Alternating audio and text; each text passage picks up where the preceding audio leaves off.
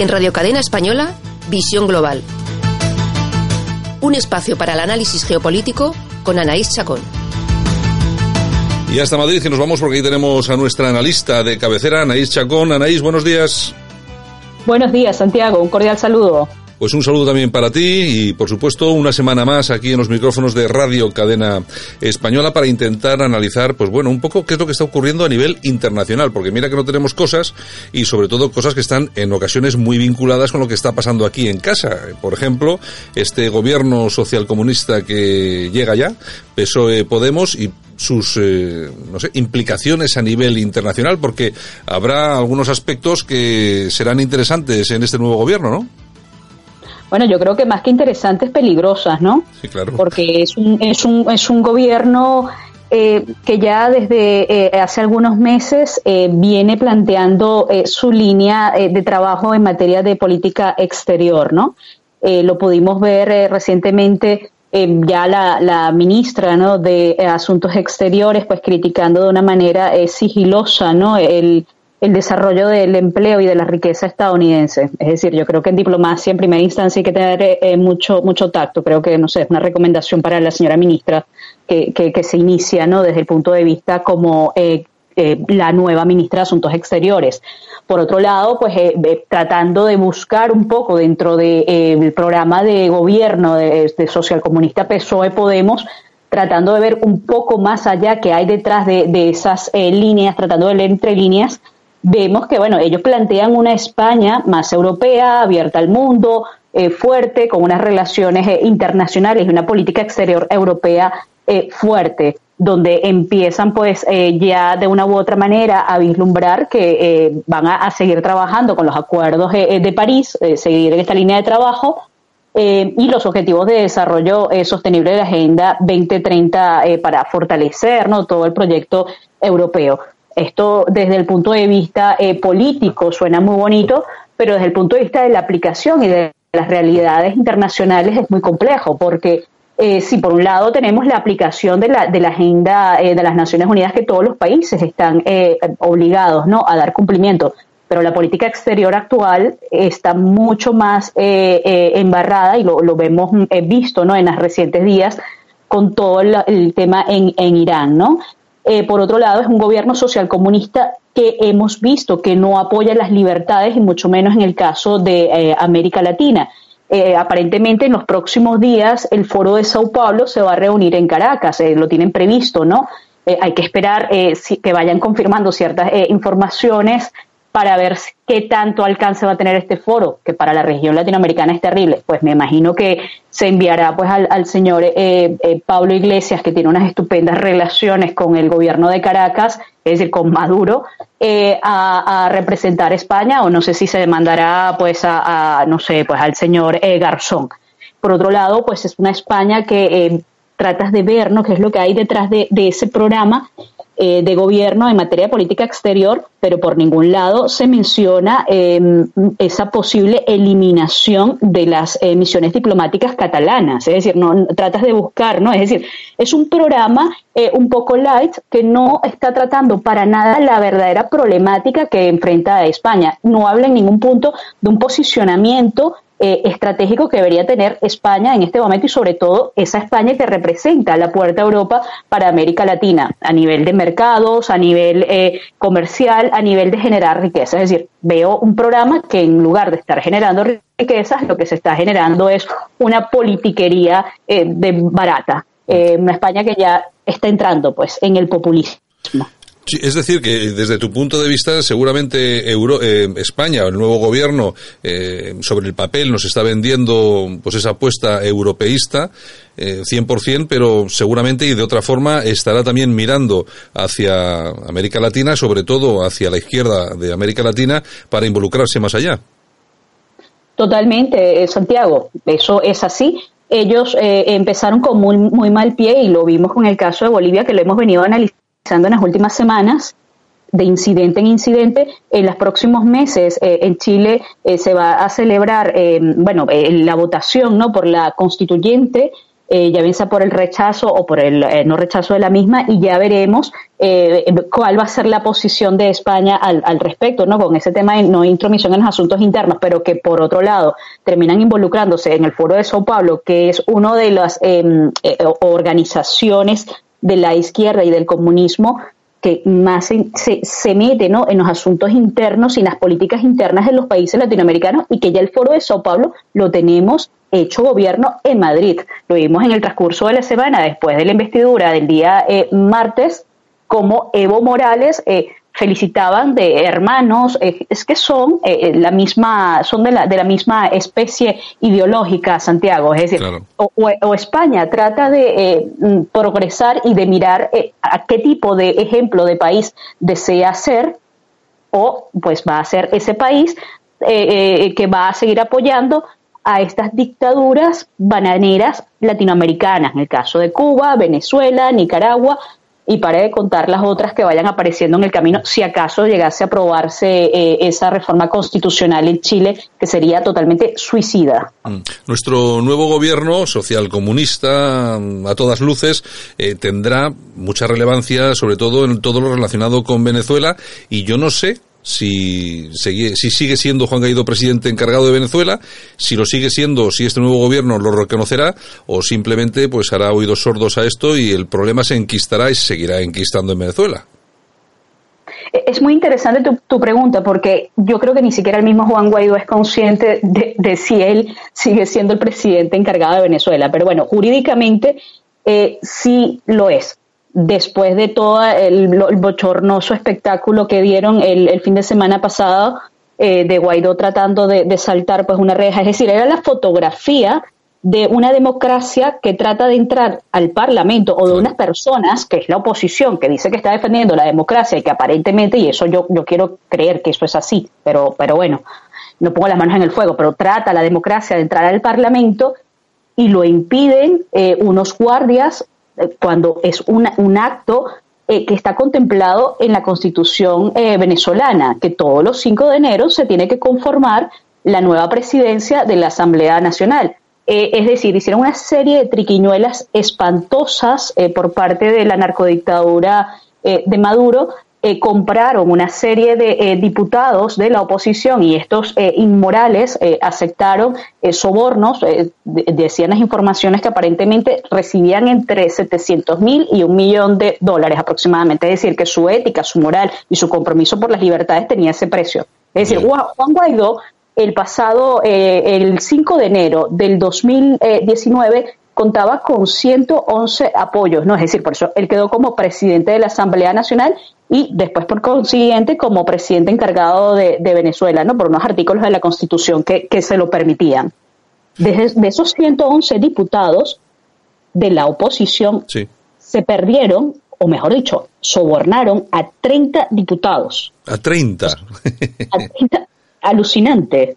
Y entonces, claro, ves ese escenario y tú dices con qué clase de oposición está contando Venezuela. Pero bueno, desde el punto de vista, hablemos desde el punto de vista pragmático, al día de hoy, al momento, eh, Juan Guaidó sigue siendo pues el, presidente encargado. Es una segunda oportunidad que en muchos sectores eh, eh, políticos y, la ciudadanía en general le están dando, pero es una oportunidad bastante condicionada porque ya la gente estuvo esperando por mucho tiempo, es decir, por el último año, eh, el plan, la ruta que se trazó era el cese de la usurpación y no se logró ese cese de la usurpación. Es decir, eh, no puedes tratar de negociar con unos criminales e irte a Oslo a unas negociaciones que no funcionaron, eh, irte a República Dominicana a unas negociaciones que tampoco funcionaron y que en muchos casos fueron hechas a espaldas de la población y ahora pretender que la gente te tenga el mismo respeto. Mm. es decir, Juan Guaidó ahora se está jugando eh, su Em, digamos, su posición política de que tiene solamente eh, un año de oportunidad para eh, lograr el cese de, la usurpación. Em, España es un país que en este momento, y bueno, todo el año 2019, eh, la lucha de España o la defensa de España ante la Unión Europea ha sido que en Venezuela debe haber elecciones libres y transparentes.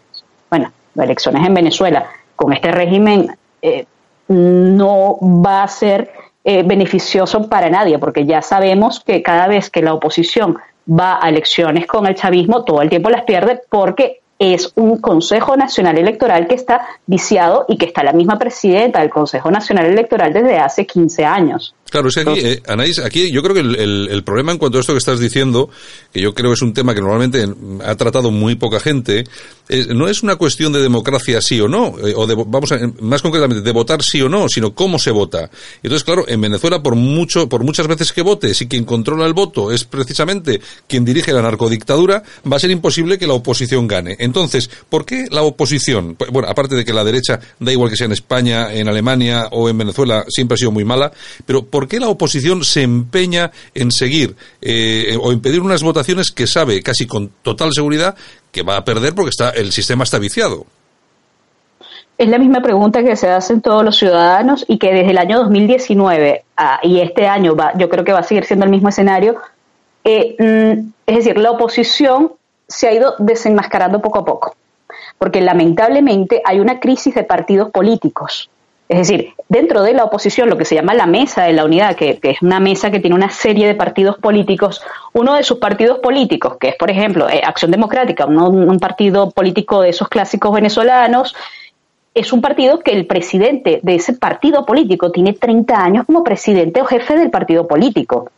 Otro de los partidos políticos, primero Justicia, eh, bueno, y me imagino que me, que me lincharán después de escuchar lo que les estoy diciendo, pero es que yo no voy a estar escondiéndoles nada porque esa es la realidad y por eso es el enfado de la ciudadanía y que están perdiendo total credibilidad. Por eso es que el chavismo siempre triunfa, porque la oposición no se está revisando, no se está mirando a un espejo del papel que debe jugar para lograr la liberación de Venezuela. Primero justicia, el presidente o el jefe de ese partido político tiene 15 años como jefe o presidente. Allí viene la desconfianza y por esa razón a Guaidó se le ha dado una, un segundo respiro, digámoslo así, porque no había más opciones. Es decir, que sí o sí la oposición o los que creemos en la democracia, de una u otra manera, no estamos hablando de apoyar a Guaidó, sino que apoyamos la supuesta ruta del cese, el plan de cese de la usurpación que se le vendió a la ciudadanía y que es la única ruta para salir de la narcodictadura. En España siempre hemos tenido la, eh, no sé, el no sé si la, la visión en relación a, a, Venezuela siempre en base a un líder, a un líder de la oposición, me refiero. Y estoy pensando ahora mismo en Capriles, por ejemplo, porque yo sé que los líderes posteriores fueron encarcelados, pero por ejemplo, ¿qué ha sido de, Capriles? Una persona de la que ya no se habla. Yo creo además que era gobernador del estado de Miranda o una cosa así. Sí, sí, que, Enrique Capriles estuvo muchísimo tiempo eh, en la política, ahora está un poco, digamos, mm, alejado desde el punto de vista de la política activa, eh, bueno, de hecho Capriles estuvo un tiempo eh, en prisión y todo allí en Venezuela, ¿no? Porque recuerdo que hubo eh, una, problemática en un momento determinado y Capriles eh, saltó ¿no? a la, la, embajada de Cuba y bueno, pues en ese momento creo que estaba todavía Chávez vivo. Capriles fue a unas elecciones presidenciales las cuales ganó, o sea, Capriles iba a ser el presidente de Venezuela, pero perdió la, la votación como estaba viciada Obviamente dieron los votos para la mayoría del chavismo.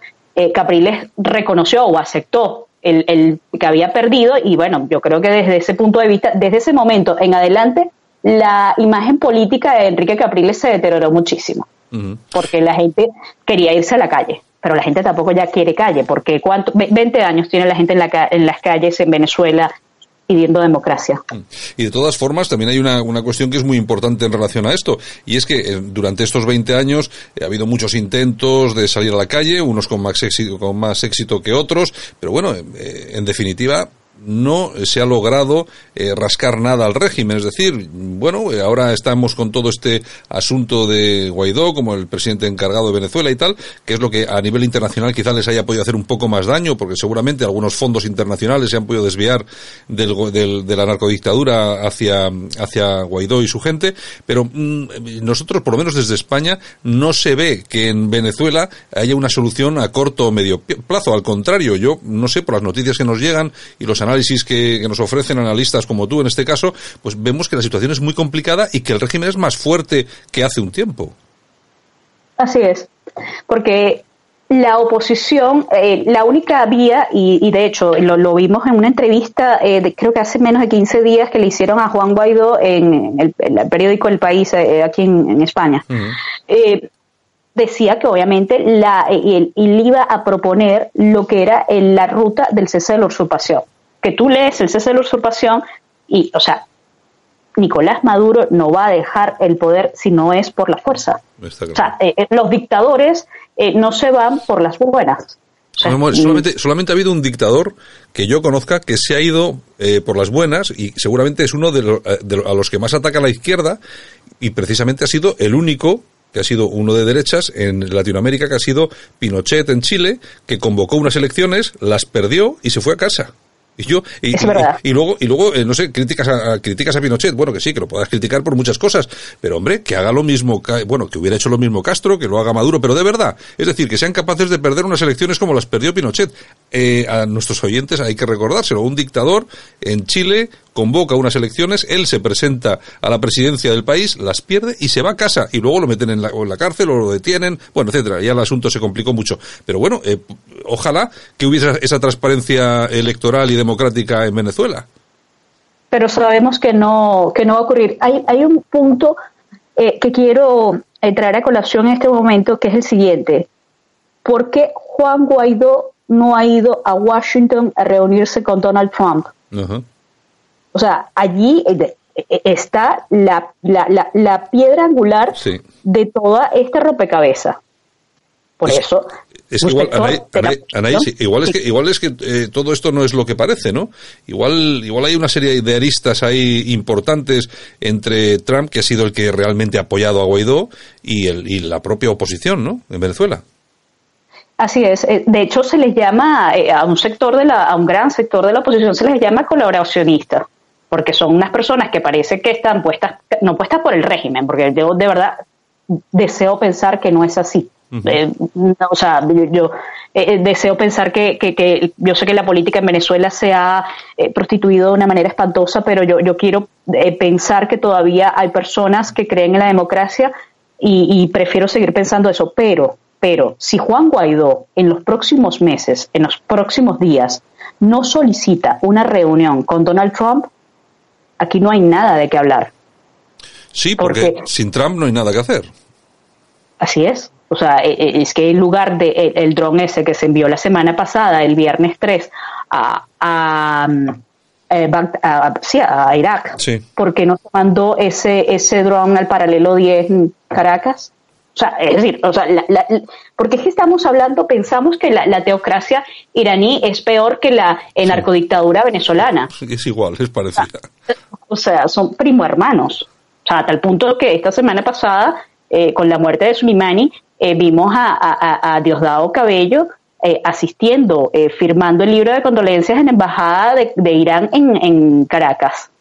Sí, la vinculación, es, la vinculación es muy importante. Oye, y otra cuestión que ya sé que se sale un poco del tema, pero que es que eh, eh, esa vinculación también está generada por una presencia cada vez mayor de, bueno, vamos a decir, de personas de origen árabe, musulmanes en Venezuela que están cogiendo mm, mucha fuerza a nivel social y político. De hecho, lo, notas, eh, la mayoría de, de, altos funcionarios, hay muchísimos funcionarios eh, que están vinculados con el Hezbollah y se, y se está, y está demostrado. De hecho, por eso a Estados Unidos le preocupa muchísimo el tema eh, venezolano, porque eh, se ha descubierto, según los servicios de inteligencia estadounidenses, que hay grupos de Hezbollah con pasaportes venezolanos.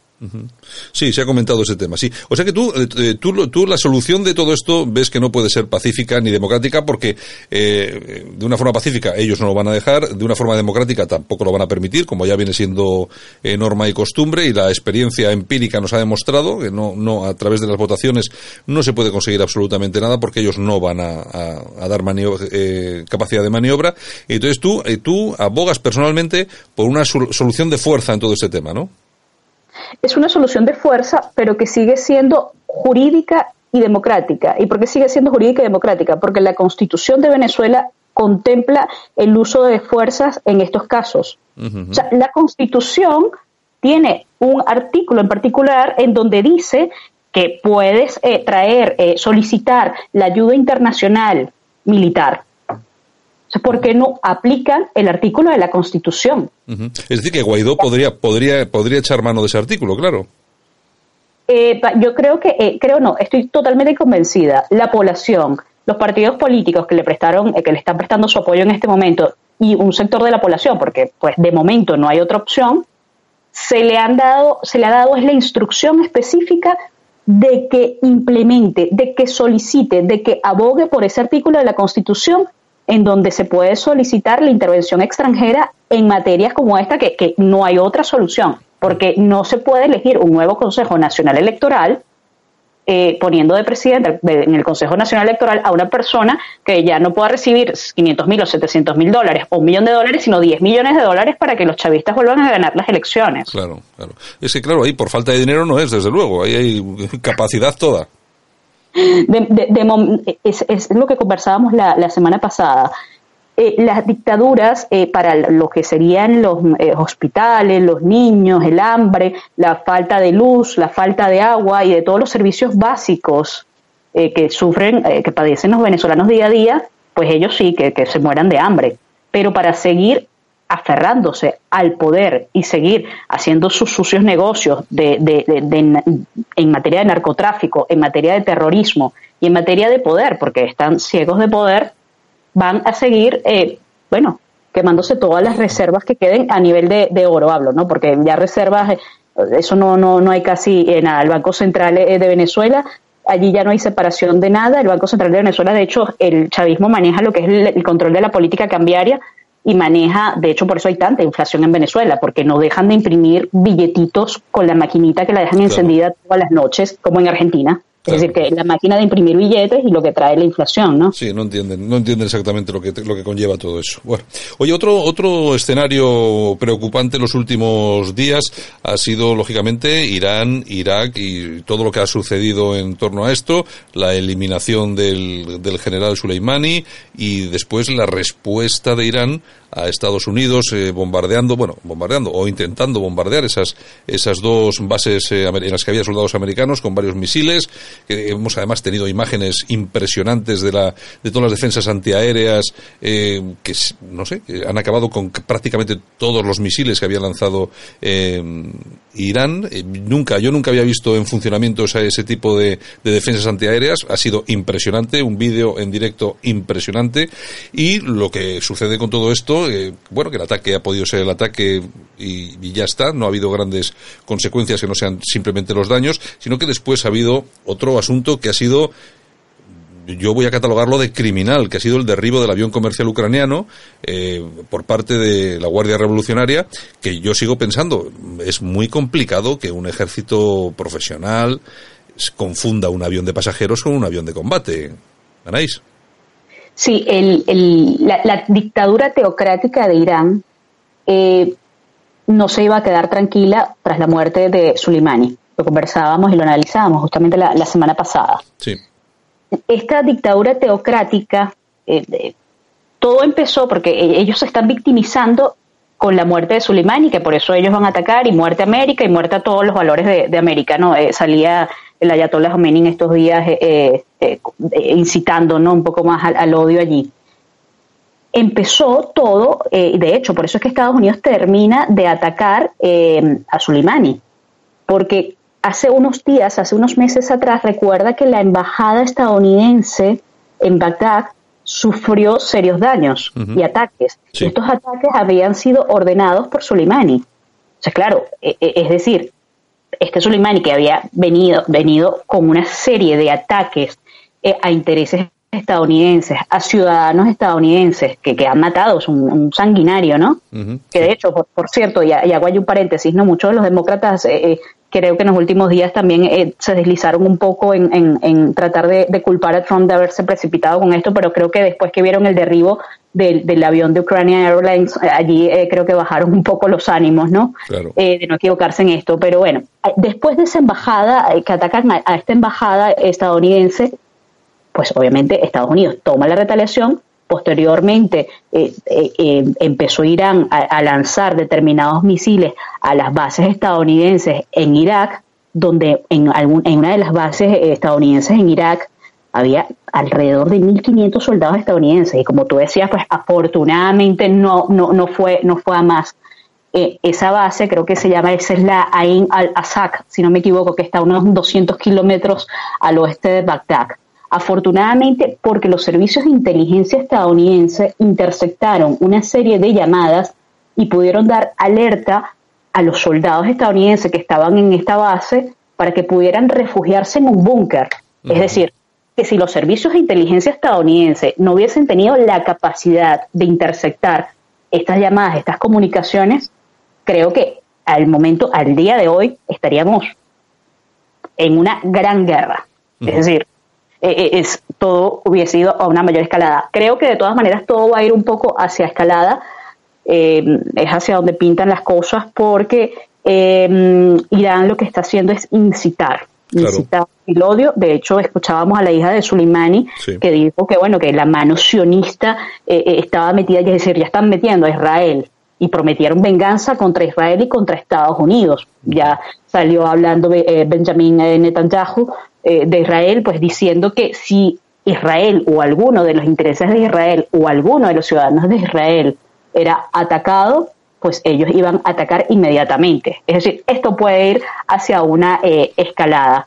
De momento, mm, yo creo que Estados Unidos ha tratado medianamente de calmar la situación para que no vaya más, pero no podemos poner las manos eh, en el fuego porque de hecho en Estados Unidos eh, eh, leías algunos analistas y estaban muy mm, preocupados porque el dinero que les había dado Obama a Irán cuando Irán aceptó no los términos aquellos como acuerdo nuclear mm, Estados Unidos otorgó dinero, levantó eh, las sanciones económicas, es decir, fue un acuerdo un tanto blando para los intereses estadounidenses. Aparentemente, Irán, con el dinero que les había dado Estados Unidos y todo el dinero que pudo obtener después del levantamiento de las sanciones económicas, compró misiles, es decir, con el dinero estadounidense compró misiles para atacar a los estadounidenses. En todo, en todo caso, en todo caso, Anaís, eh, lo que sí ha llamado poderosamente la razón, la, atención, sobre todo a la izquierda,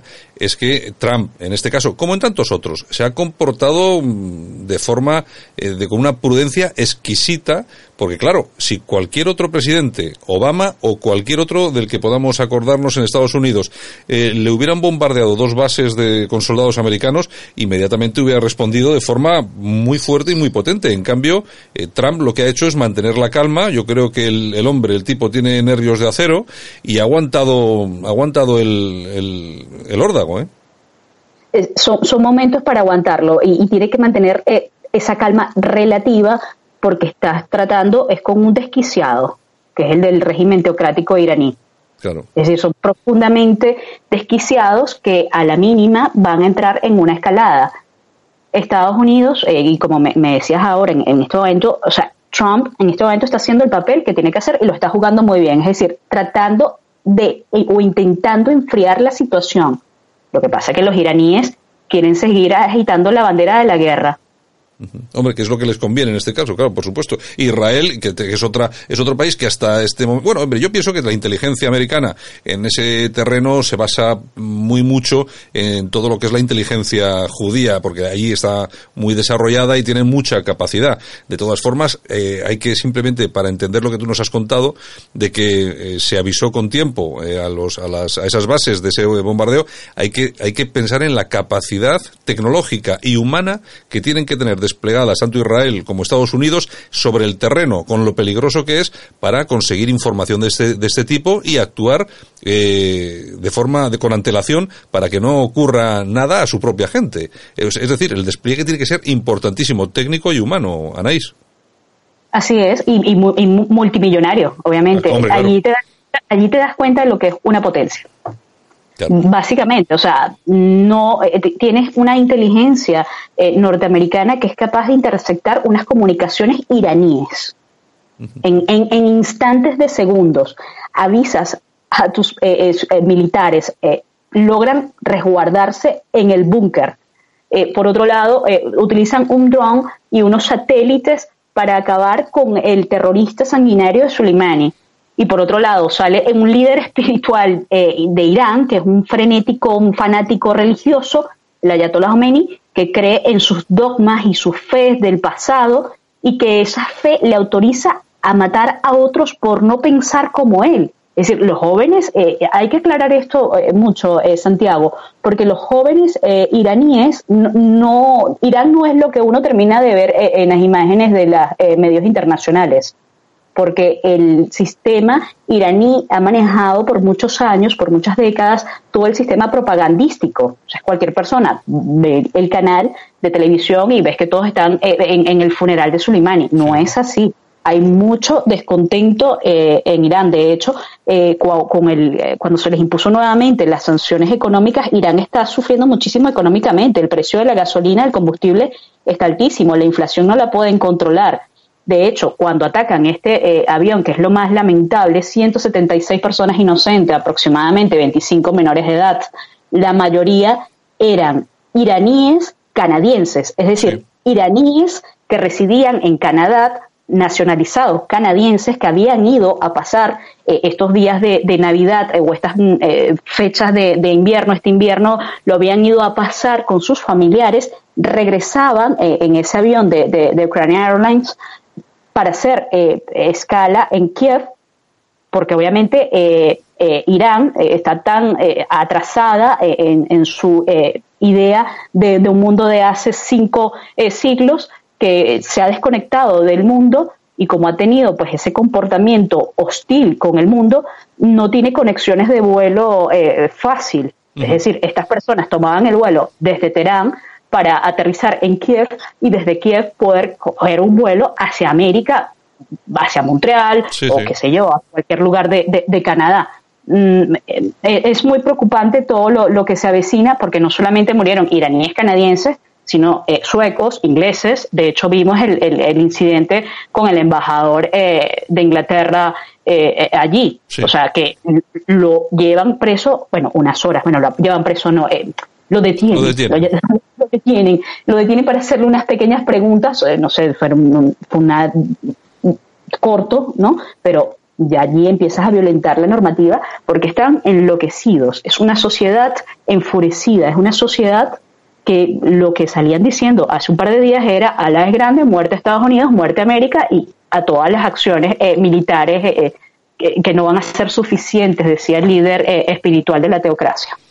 Bueno, pues esto es lo que tenemos por hoy. La semana que viene, si te parece, Anaís, regresamos, vemos cómo está la, la realidad internacional y la comentamos un poco más. ¿De acuerdo?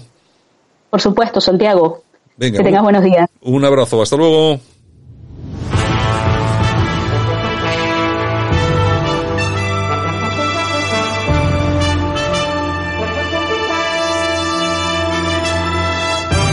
En Radio Cadena Española, Visión Global. Un espacio para el análisis geopolítico con Anaís Chacón.